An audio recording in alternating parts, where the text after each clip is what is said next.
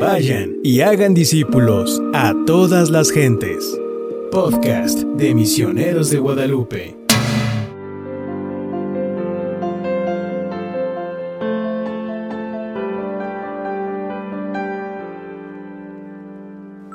¿Qué tal amigos, padrinos, amigos todos de Misioneros de Guadalupe? Bienvenidos una vez más a su programa Misión Ser Santos. Como saben, queremos compartir con ustedes la forma en que gente de nuestro tiempo, gente de otro tiempo, gente conocida y gente no tan conocida ha alcanzado la santidad. ¿Cómo han hecho ellos para vivir en plenitud su llamado a ser, a ser personas, a ser hijos de Dios? Y eso les ha concedido la plenitud de la santidad. Soy su servidora, Rosa María Becerril, misionera laica asociada a Misioneros de Guadalupe. Eh, y hoy tengo el gusto de compartir el programa con Ezequiel Rodríguez, colaborador nuestro desde hace mucho tiempo, pero también algo interesante es que Ezequiel fue misionero laico asociado hace ya algunos años, ¿verdad? Bastantitos años. Algunos.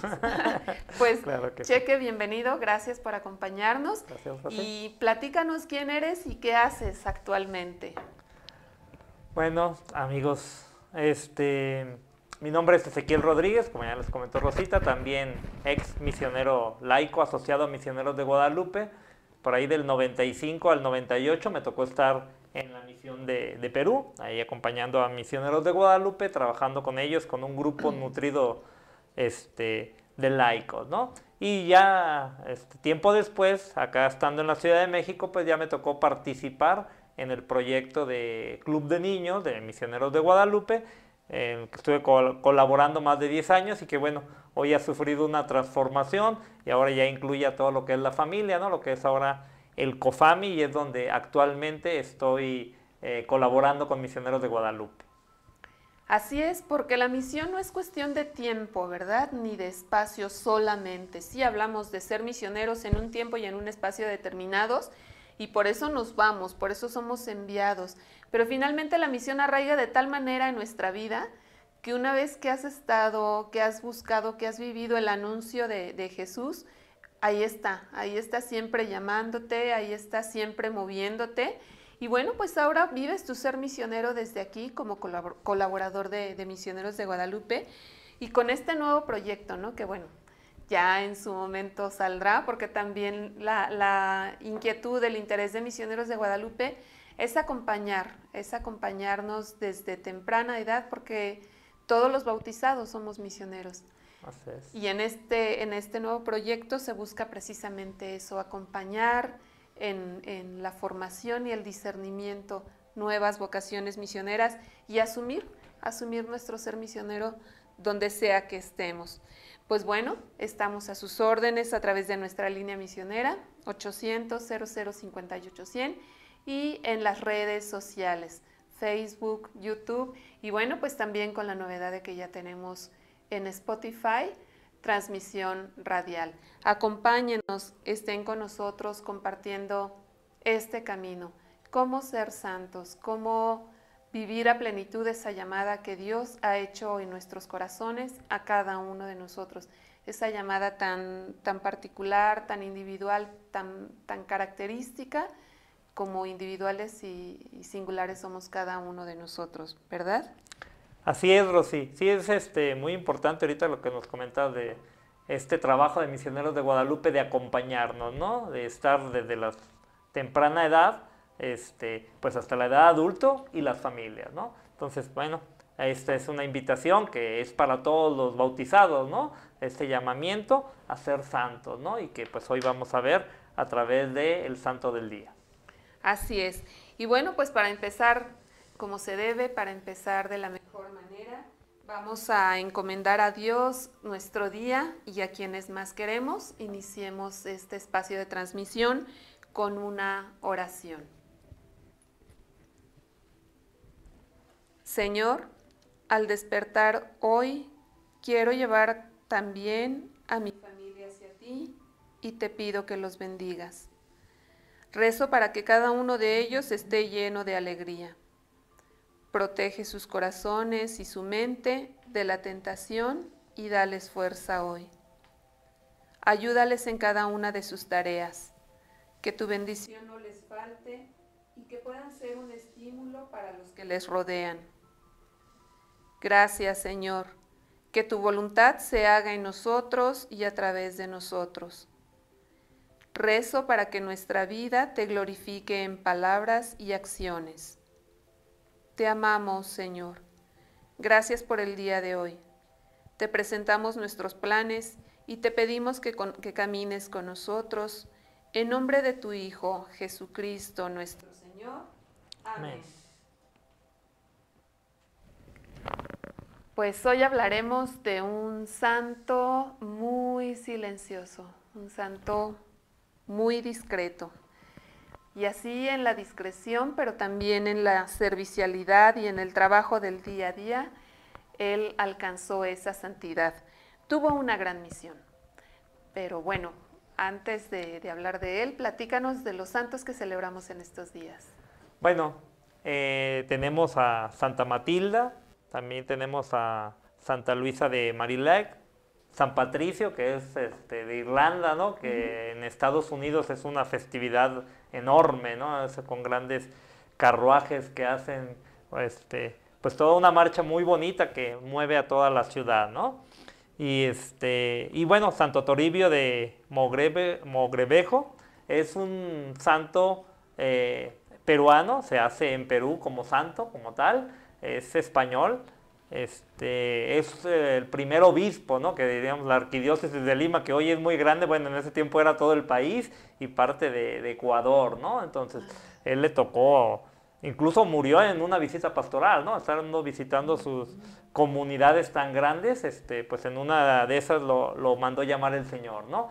Él es, es contemporáneo de Santa Rosa de Lima, de este, San Martín de Porres, ¿no? Y otros por ahí beatos este, peruanos, ¿no? Entonces fue un santo que siempre estuvo al servicio de, lo, de, la, de la evangelización, ¿no? Eran tiempos este, cuando iniciaba la evangelización en esta parte del Perú, en la conquista, y este, pues él muy fiel a, su servicio, a su trabajo, estuvo ahí siempre puntual, estuvo siempre acompañando a su comunidad. Él era este, abogado, ¿no? Era una persona muy, muy preparada, este, tan así que él no era sacerdote. Él fue llamado a este, este servicio eh, por el rey de España, ¿no? Lo, lo recomienda y dice, no, bueno, este es el bueno para que vaya allá a evangelizar y entonces le tuvieron, lo nombraron obispo, ¿no? siendo laico, entonces de, este, cuando llega a Perú, pues tiene que recibir las órdenes menores eh, y luego tiene que recibir el diaconado, tiene que recibir el ser sacerdote para ser ordenado como obispo, ¿no? Todo un proceso que lo querían hacer en un día, ¿no? Y él dijo, no, pues denme por lo menos este, una semana para cada, para recibir cada una de las órdenes y vemos con el paso de los tiempos cómo ese celo que tenía por, por la ley, porque era una persona muy preparada, era el, inquisidor en España. Sí, fue nombrado el inquisidor, conocía muy bien de estas leyes y bueno, pasa a ser un siervo de Dios y llamado también a los altares. Imagínate, qué impresión, o sea, muchas veces desconocemos este tipo de situaciones tan, tan particulares, ¿verdad? En lo personal, había escuchado hablar de Santo Toribio, pero desconocía todo esto que tú compartes con nosotros, Ezequiel. Sí sabía que, era que fue contemporáneo de Santa Rosa y de San Martín, los primeros santos latinoamericanos, peruanos ellos, pero desconocía el hecho de que había sido abogado y cómo, cuál, cuál fue su proceso, ¿no? O sea, no el sacerdocio vivido en la manera habitual, digamos, ¿no? Sino que el Espíritu ilumina, es designado obispo y recibe como tú nos comentas, recibe el ministerio, vamos, los tres grados de ministerio en un tiempo tan corto, ¿no? Pues el espíritu que no se equivoca, ¿verdad? Y mira, esa cercanía con, la gente que tú nos comentas y el hecho de que haya muerto incluso en, una visita un servicio pastoral. ¿no? En su visita pastoral. Sí, sí, sí. Y finalmente eso es ser santos, o ese es el camino más sencillo para la santidad, seguir la voluntad de Dios, ponernos en sus manos, ¿no? Imagínate que de, que de repente te dicen, pues mira, el Espíritu quiere que tú seas el obispo, como tú nos dices, si ahorita Lima es una diócesis grande, en aquel tiempo era inmensa, ¿no? En ese tiempo de la Nueva España debió ser inmensa. Y pues él, nada, entregando su vida, entregando su voluntad a, a Dios, alcanzó la santidad. Pues grandes ejemplos, grandes ejemplos que tenemos y que no siempre conocemos. Pero el santo que nos ocupa el día de hoy, pues no, tampoco es que haya seguido un camino muy sencillo, ¿no? A la santidad. Es un santo, para mí es impresionante. Y me llama mucho la atención su, silencio, lo callado, su discreción, como si siempre hubiese vivido en la sombra. ¿No? Muy bien, pues sí, es San José, ¿no? De quien eh, nos tocará hablar, como tú ya decías, este, es el patrono de la iglesia, ¿no? O sea, así como cuidó a, María y a José fue tu trabajo, pues también eh, sigue ahora cuidando a la iglesia, ¿verdad? Y bueno, protector pues, de, la Sagrada Familia y de todas las familias, ¿no? De las familias hoy en día, ¿no? Entonces, bueno, pues antes de, de hablar y más de San José y entrar más a fondo a conocer a este gran santo, pues vamos a este a pasar a un corte, ¿verdad? Sí, sí, sí, vamos a un corte para dar oportunidad a nuestros padrinos, a nuestros amigos, de que se comuniquen con nosotros, que nos dejen saber sus comentarios, pónganse en contacto, la línea misionera 800 0058 100 y nuestras redes sociales. Déjenos saber, padrinos, madrinas, amigos, déjenos saber qué conocen de San José, qué tan cercano les es, admiran en él y bueno, pues vamos, después del corte, vamos a entrar en la vida de San José. Gracias.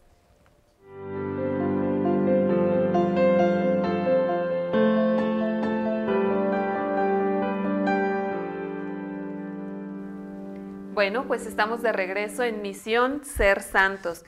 Y antes de entrar en el tema del día de hoy, antes de profundizar en el conocimiento de quién es y cómo fue la vida de San José. Queremos saludar a quienes nos están haciendo favor de seguirnos en redes sociales.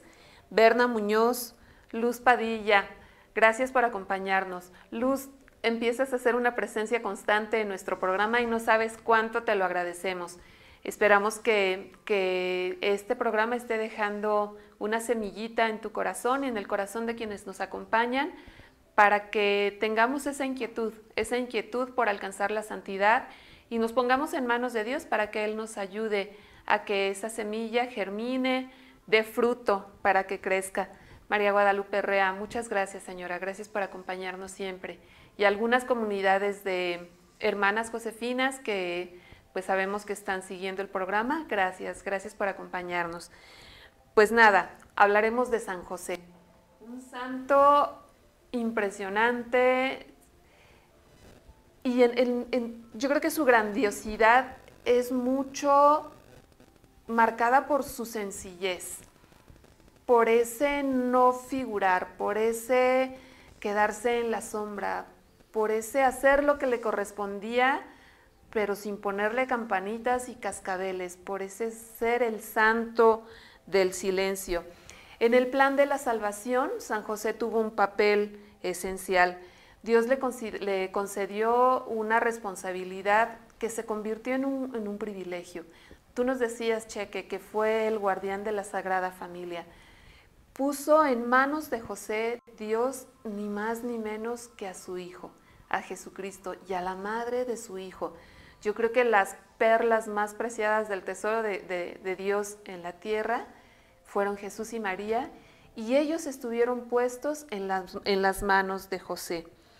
Tuvo el privilegio de ser el padre adoptivo de Jesús, tuvo el privilegio de ser el, el esposo virginal de la Virgen María, el custodio de esta sagrada familia. Un santo que está cerca de Jesús y de, y de, María como nadie nunca lo ha estado ni lo estará. Un santo que entre otras cosas tiene el privilegio de, ser asistido en su lecho de muerte, según la tradición, pues nada más y nada menos que por Jesús y por, la Virgen, ¿no?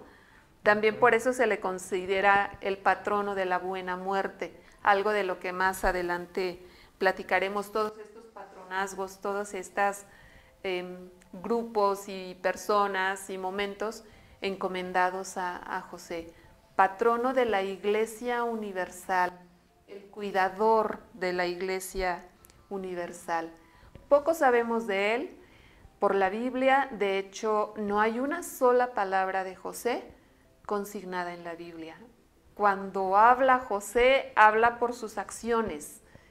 Y tal vez podemos ver que habla a través de María, ¿no? En algún pasaje muy, muy específico. Sí, Rosy, este, es esta parte que ya comentaste de San José, pues es el modelo de, del silencio, ¿no? Es el, el santo este, en toda la expresión de la humildad, ¿no? O sea, no sale a tomar el protagonismo. Eh, la teología nos dice mucho de San José que, o sea, no era una persona que no sabía qué estaba pasando, o sea, al contrario, era, era un, este, un israelita bien preparado, ¿no? Y entonces, este, él sabía muy bien esto que estaba ocurriendo, ¿no? Y por eso él estaba así como atrasito, ¿verdad? Como diciendo, bueno, aquí me, ah, me, encomendaron que estuviera y aquí estoy, pero yo no soy el protagonista, ¿no? O sea, yo vengo aquí a, cuidar a María, a cuidar a Jesús, y lo hace con su vida, ¿no? Y lo hace con su vida, por eso es que no, no escuchamos sus palabras, ¿no? En la Biblia no hay una sola palabra de él, como ya nos comentabas, ¿no? O sea, se habla de él, se habla de San José, pero no, no habla él, ¿no? ¿Qué, qué, qué dijo, no?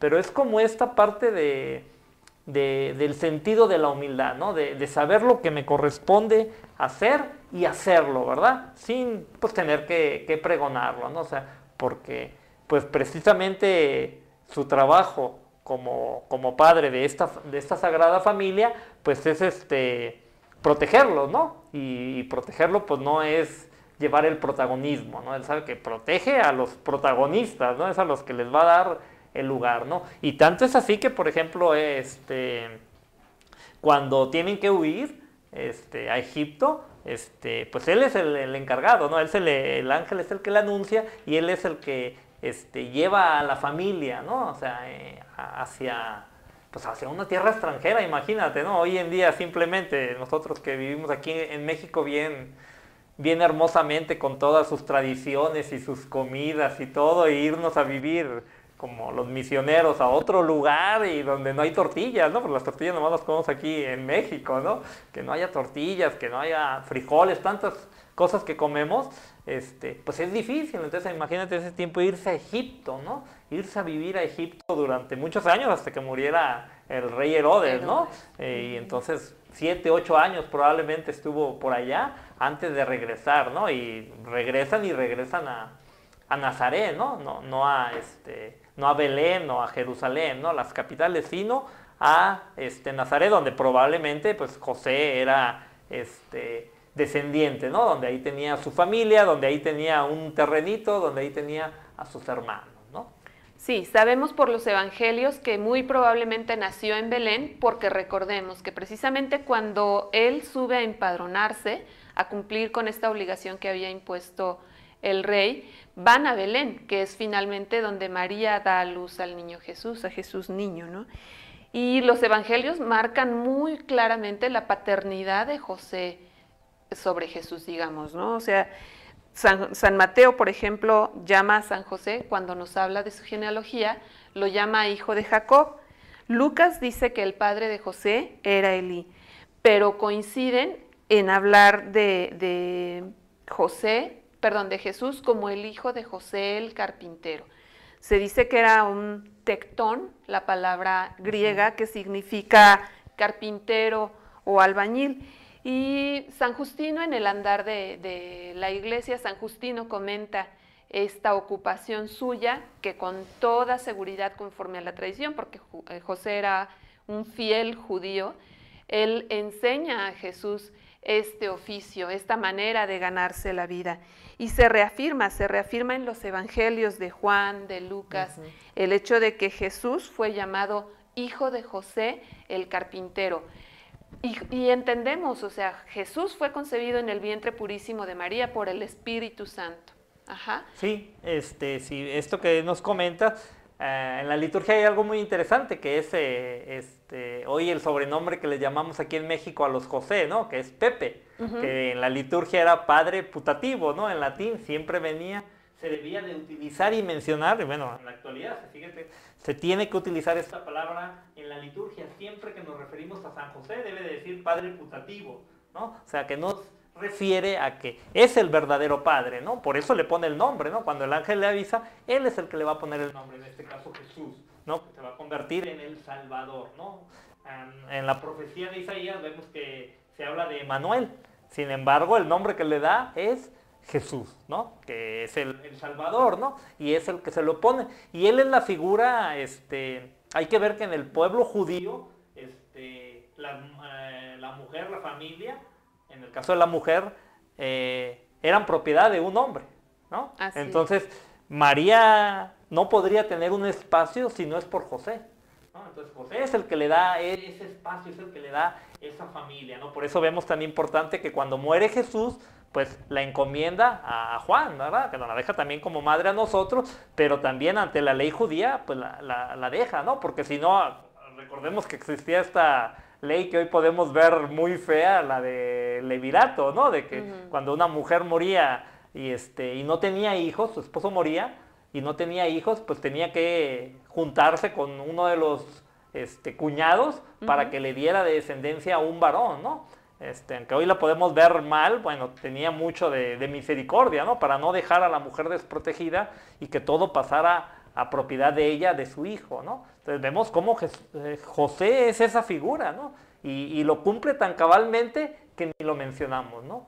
No, no se le menciona, ¿no? No se le dice porque hizo su trabajo. Si no lo hubiera hecho, pues hubiéramos visto estas situaciones que hubieran ocurrido, ¿no? Cuando él calla este, el embarazo de María, ¿verdad? Que este, decide no repudiarla porque conoce bien lo que está pasando, ¿no? Y entonces este, esto nos da que él está haciendo su parte, ¿verdad? Y como dicen, cuando en la familia, ¿verdad? El papá hace bien el trabajo, la mamá lo hace bien, pues no vemos ningún problema, ¿no? En cambio, cuando vemos que si el papá se gasta el dinero, pues ya vemos que empieza a haber problemas en la familia, si la mamá no hace la es cuando los, notamos, ¿no? Y por eso es que José aquí no lo notamos, porque está haciendo correctamente su trabajo, está bien consciente como un este, judío que era del compromiso que tiene ante Dios.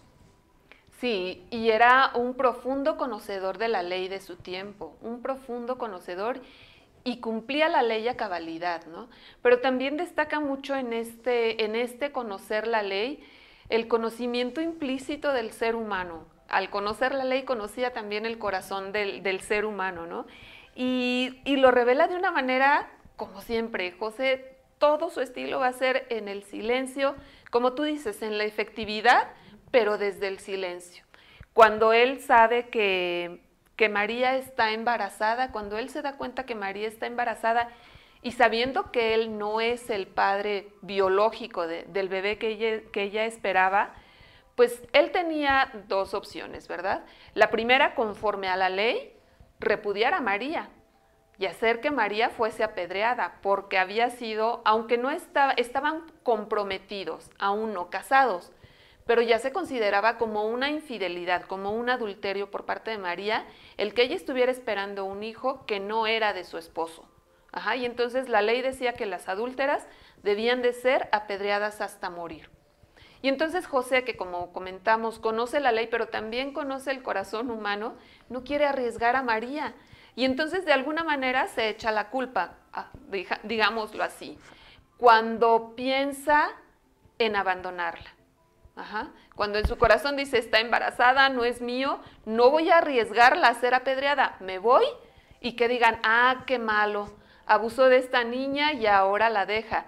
Pero entonces viene, viene Dios que le habla a José y José asume al bebé de María como hijo propio otra vez en el silencio. A mí me llama mucho, mucho, mucho la atención ese José profundamente conocedor del corazón humano, ¿no? y humilde, no, no arriesga María. Y la teología nos dice que más que, este, o sea, los teólogos, muchos teólogos han profundizado en esta parte tan bella que ya nos comentaste, o sea, en que el repudio más que por no considerar lo suyo es porque él se sabía, este, dice, bueno, este es el Hijo de Dios, o sea, yo, yo qué tengo que hacer aquí, ¿no? Entonces él es como que él, él marca, ¿no? Dice, bueno, pues o sea, yo no puedo este, ser digno, ¿no? De estar aquí, de cuidar al, Hijo de Dios, ¿no? Entonces por eso es que, dice, pues sí, no la iba a a repudiar públicamente para que la apedreara, no, sino al contrario, lo hace en secreto, sí, y él va a cargar, digamos, con la parte social, ¿no? El señalamiento, como ya nos comentabas, ¿no? Él cargaría con esta parte a lo que él estaba dispuesto, pero por ese conocimiento pleno que tenía de, decir, bueno, yo a lo mejor voy a estorbar aquí, ¿no? es el plan de Dios, es este, con, con su madre, como ya nos comentaste, él es este no es el Padre biológico, ¿no? Porque no podría hacerlo, si no, no sería Jesús Hijo de Dios, ¿no? Es por obra del Espíritu Santo, como ya nos comentaste. Entonces sí, muy, muy importante tener claro este, este papel de José en el silencio, pero en el cumplimiento. Sí, sin duda. Ese José que, que dedicó su vida a cumplir con aquello que Dios le estaba pidiendo. Y Dios se dirige a él normalmente en sueños normalmente en sueños. Y él de verdad es que con una fe profunda, con una fe admirable, pues escucha la llamada de Dios y no se queda en, la sola escucha, sino que la atiende y actúa en consecuencias. Actúa en consecuencia tomando a su cargo a, la Sagrada Familia. Actúa en consecuencia cuando sabiendo que, esa familia que le había sido confiada está en riesgo y muy particularmente Jesús, sabiendo que está en riesgo, como se lo anunció el ángel, él huye. Ya nos decías, ¿no? A Egipto, no aquí a la vueltecita, no se cambió de, ciudad dentro de Israel o de pueblo dentro de Israel, se va a otro país, con lo que esto implicaba llevar a una mujer que tenía poco de haber dado a luz, llevar a un recién nacido con él, dejar su casa, dejar su, su vida como la conocía hasta ese momento y empezar de nuevo de cero y cuidando. Vamos, yo creo que a veces cuando viajas solo dices viajo ligerito y lo que venga es bueno y no hay mayor problema.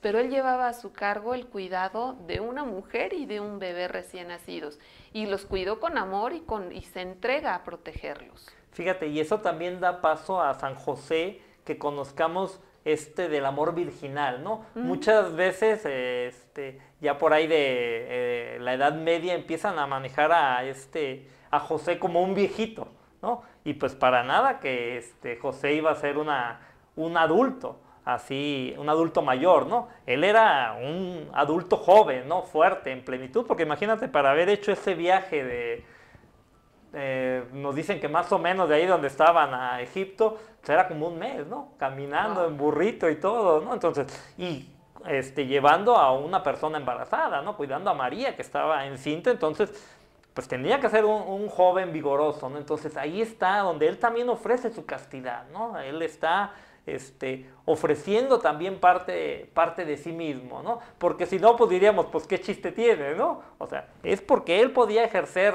este, y ante la ley judía podía ejercer, digamos, hoy en día su derecho marital, y sin embargo sabe y es consciente del plan de Dios, ¿no? Y por eso este, este amor virginal, ¿no? Él también es casto, ofrece esa castidad como parte de esta sagrada familia que tantas cosas hermosas se desprenden que nos invitan a que lo sigamos, ¿no? Sí, sin duda. Ciertamente, como tú nos dices, yo recuerdo haber conocido la primera imagen de San José precisamente como un hombre anciano. Y nada, que sí era mayor que María, pero tengamos en cuenta que María era prácticamente una niña, 14 años cuando ella cuando ella da a luz a, Jesucristo, ¿no?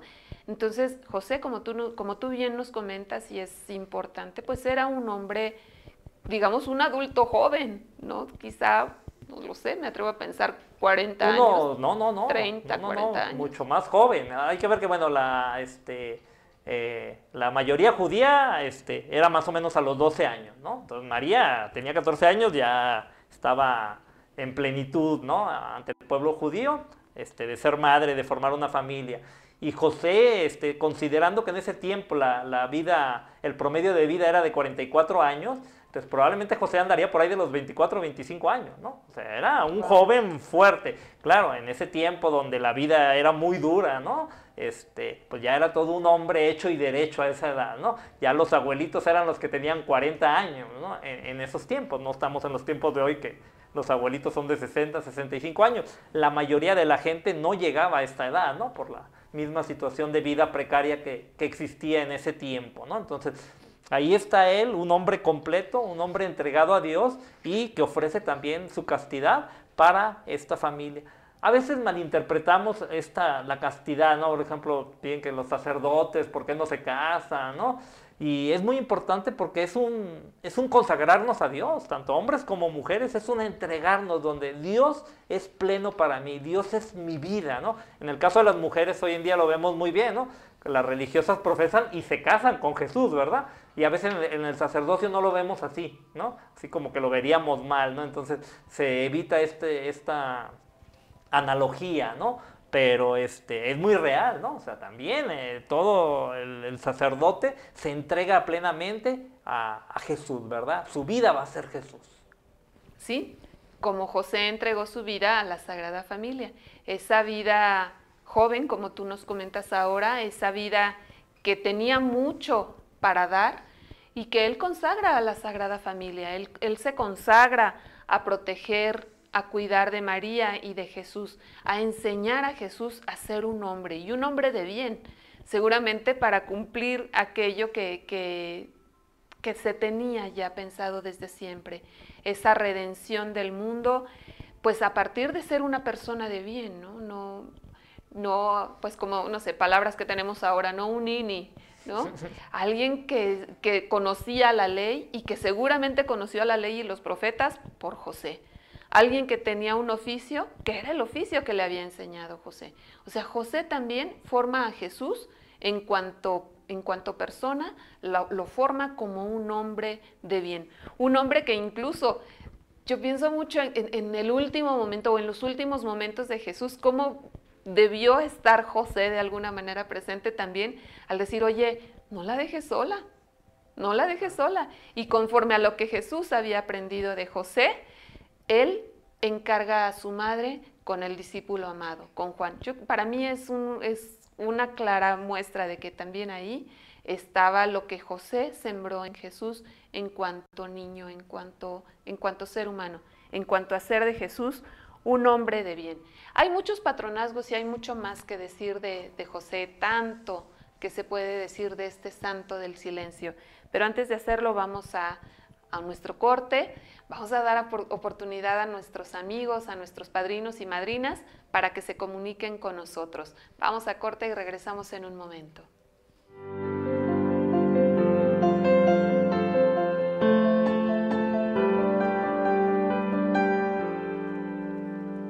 Gracias por seguir con nosotros. Abraham Ortega, muchas gracias por la jaculatoria que envías y sí, pidamos que San José nos enseñe a tener la fe que él tuvo.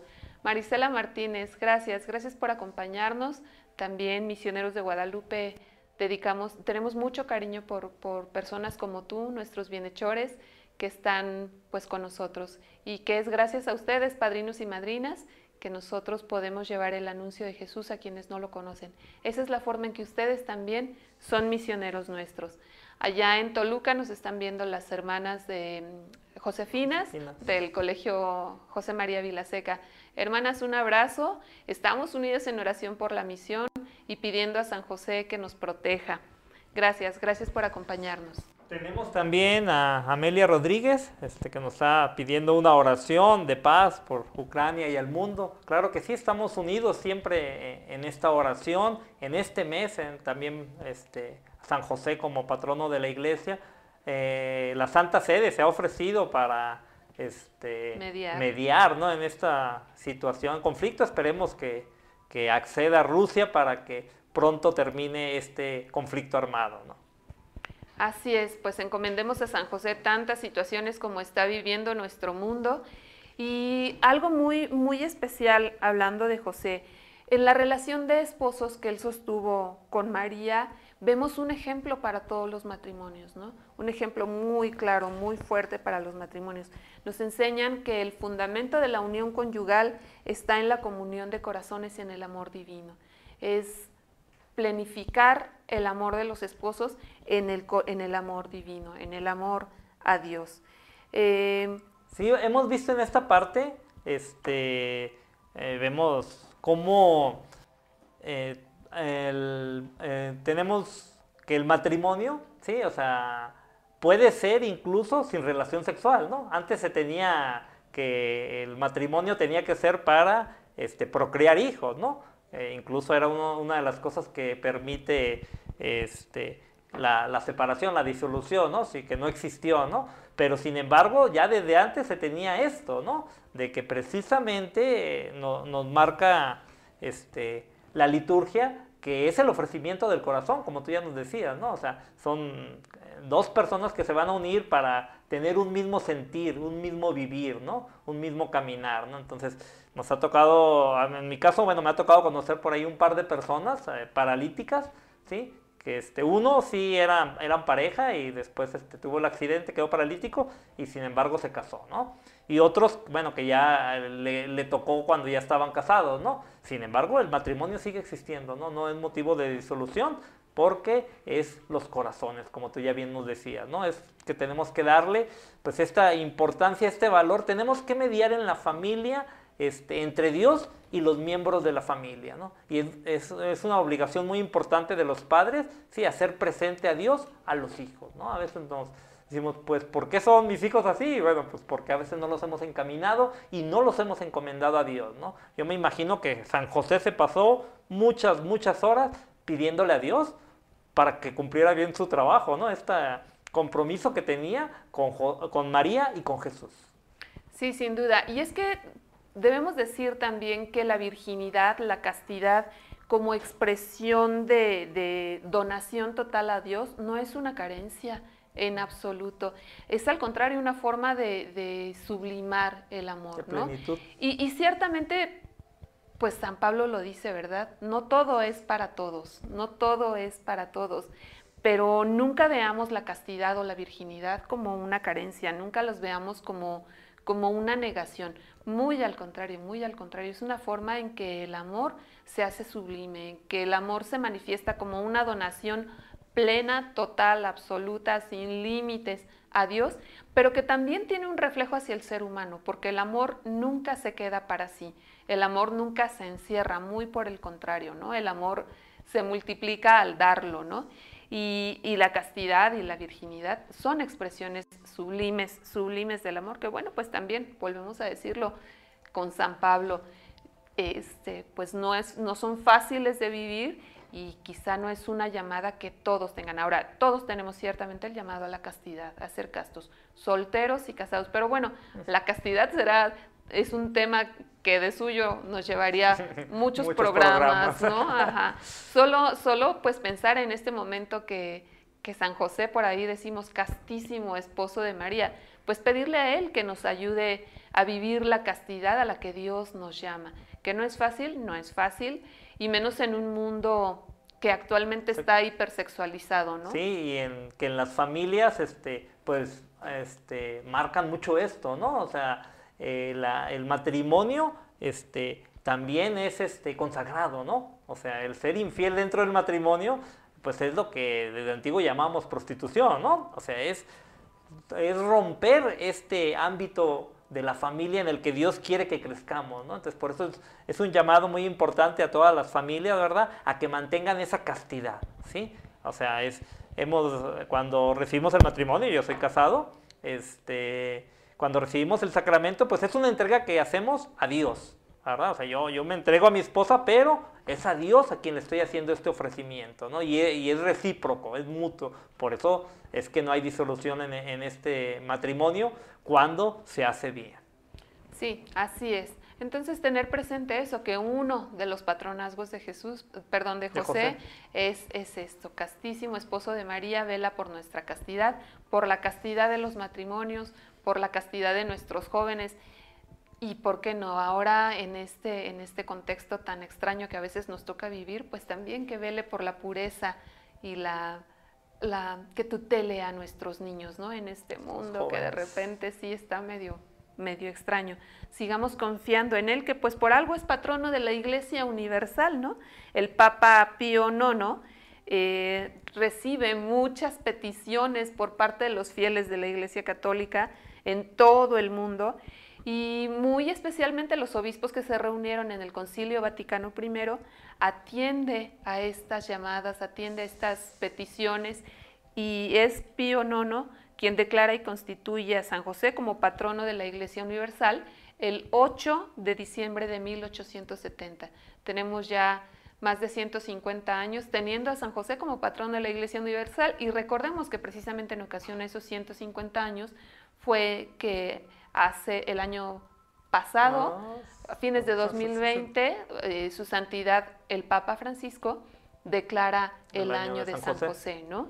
Velando como patrono de la iglesia. ¿Y qué guardián le va a dar Dios a su iglesia sino él mismo que le diera a la Sagrada Familia, ¿no? Así es. Entonces, como lo constituyó tutor, protector, cuidador de la Sagrada Familia, pues Dios ilumina, ilumina a su iglesia en nuestra época y es por eso que se, es, este, se, le, se le da el patronazgo de la Iglesia Universal. Es muy este, importante esto que comentas cuando se le da el patronato en, después del Concilio Vaticano I, porque ahí la Iglesia empieza a brotar ya de una manera este, social, donde empieza la parte obrera muy importante y que pues también es su patrono, ¿no? Donde toman como patrono y donde surgen los principales movimientos este, de acción católica, ¿no? O sea, estos que están activos, estos que deciden moverse, ¿no? Y todo esto es bajo el patronato de San José, siguiendo que él en su situación pues tuvo que proveer, proveer a la familia santa, ¿no? Y en una situación, como tú ya nos platicabas, pues de obrero general, ¿no? Que muchas veces este, habrá habido poco para, para comer, sin embargo, pues estaba la fe ante todo, ¿verdad? Que pudo haber proveído eso y mucho más. Sí, sin duda. Y para nuestros jóvenes, para nuestras chicas que pues que están en esa edad de discernimiento, en esa edad de, buscar el camino al que Dios los llama, pues también San José es un modelo. Él confía en que lo mejor para su camino, en lo mejor para su vida es la voluntad de Dios y atiende y escucha, abre su corazón, abre sus sentidos a Dios, pero sobre todo abre su corazón a Dios para reconocer la voluntad de Él para su vida. Y ciertamente aunque debió, debió tener algún temor, Él confía en Dios y se entrega al cumplimiento de la misión que le fue, que le fue encomendada. ¿Qué más nos enseña José? ¿Qué nos dice José a nosotros, católicos del siglo XXI, que estamos viviendo en un mundo tan conflictivo, en un mundo que, que tiene muchas Busca el éxito sobre todas las cosas, ¿no? El llamar la atención, ¿no? Sí, y que la felicidad de muchos jóvenes es bien curioso, pero te, te, das cuenta que de repente su felicidad depende del número de likes que tienen en sus páginas o en su TikTok. En sus redes yo estaba viendo hace poco algún programa en tele y cuando se les preguntaba a qué se, a qué se dedicaban, mencionaban esto de mm, influencers. yo decía, mi madre, ¿y eso qué es? ¿Eso cómo se come? Y, te das cuenta que buscan ser influencers porque buscan el reconocimiento. Eso es lo que les llena. Y como chicos que se, se sumen en una depresión porque el video que subieron no tuvieron, no tuvo los likes que ellos, esperaban, ¿no? Entonces, en este mundo que busca el reconocimiento, los reflectores, un José que es callado, que es eficaz en el silencio, yo creo que, o sea, sin duda alguna es un modelo a seguir y tiene mucho que decirnos hoy día, hoy día. Ese José que, que es un, un modelo diferente para la santidad hoy día, ¿no? ese José en el silencio, en la sombra, pero sin duda entregándose completamente a la voluntad de Dios y haciendo lo que Dios le pidió desde el silencio, desde un casi anonimato. Así es, Rosy. Pues este, sigamos encomendándonos a San José, a todos los jóvenes que tienen estas inquietudes. Este, pues es, es el, el gran modelo, porque imagínense todas las veces que José conversó con Jesús de niño Qué hermoso habrá sido. Bueno, eso también lo podemos vivir nosotros. Tú lo puedes vivir. Haz tu oración todos los días, platica con Jesús, vas a ver que Él se manifiesta y te va a invitar a hacer cosas muy grandes, ¿verdad? Pero en el silencio siempre de mi corazón con Dios. Sí, sin duda. Él hizo de Jesús un hombre y Jesús hizo de José un hombre para la eternidad. Sin duda, sin duda alguna. Pues bueno, vamos a empezar a cerrar ya nuestro programa. Vamos a terminar este programa con la oración a San José. Y yo te quiero pedir, Ezequiel Cheque, que nos ayudes haciendo esa oración a San José, por favor. Claro que sí, Rosa. Invito a todos a que este, en un espacio de silencio, si es posible podemos cerrar nuestros ojos para que no nos distraigan y elevemos nuestra oración a San José. Enséñanos, José, cómo se es no protagonista, cómo se avanza sin pisotear, cómo se colabora sin imponerse, cómo se ama sin reclamar, cómo luchar frente a tanta desesperanza. Dinos, José, ¿cómo se vive siendo número dos? ¿Cómo se hacen cosas fenomenales desde un segundo puesto? ¿Cómo se sirve sin mirar a quién? Explícanos, José, cómo se es grande sin exhibirse, cómo se lucha sin aplausos, cómo se avanza sin publicidad, cómo se persevera y se muere sin esperar un homenaje, cómo se alcanza la gloria desde el cielo. Dínodo este día, buen Padre José. Amén. San José, ruega por nosotros. Pues que San José siga rogando por nosotros, siga cuidando de nuestra iglesia, siga cuidando de nuestras familias. Encomendémosle a Él también a nuestros jóvenes. Y bueno, pues compartimos las últimas llamadas del día de hoy. Sandra Esparza, gracias por seguir el programa. Esperamos que, algo quede sembrado en tu corazón, en el corazón de todos nosotros. Belén Rodríguez, el programa empieza a las diez y media y tenemos un programa cada dos semanas. Nuestra próxima misión, nuestro próximo programa de Misión Ser Santos será, si Dios permite, el 28 de marzo a las diez y media. Y pues ese día hablaremos de otro ejemplo, otro ejemplo de, alguien que alcanzó la santidad en el día a día. Encomendémonos a ellos. Recordemos que son nuestros hermanos mayores en la fe y que nos enseñan que nuestra misión, ser santos, no es misión imposible, es totalmente alcanzable si nos ponemos y nos entregamos en las manos de Dios y hacemos lo que a nosotros nos toca. Cheque, muchas gracias por acompañarnos, gracias por tu colaboración también como misionero laico y ahora como parte de, de nuestros colaboradores MG. Gracias por invitarme y bueno, pues aquí estamos y invitando a todos, como ya decía, a que busquemos la santidad. ¿Qué es la santidad? Hacer la voluntad de Dios. ¿Dónde la vas a encontrar? En tu oración diaria. Gracias, Rosy. Un abrazo, padrinos, madrinas. Nos vemos dentro de 15 días si Dios permite.